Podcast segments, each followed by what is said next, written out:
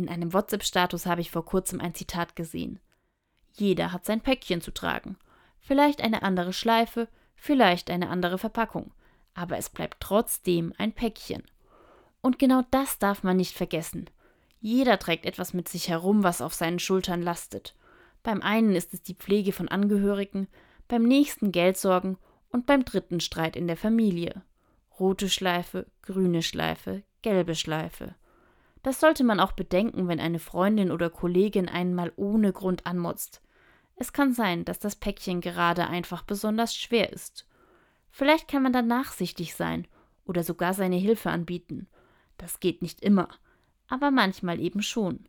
Zum Beispiel, weil man dieselbe Situation auch schon erlebt hat und deshalb weiß, wo es Hilfe für pflegende Angehörige gibt.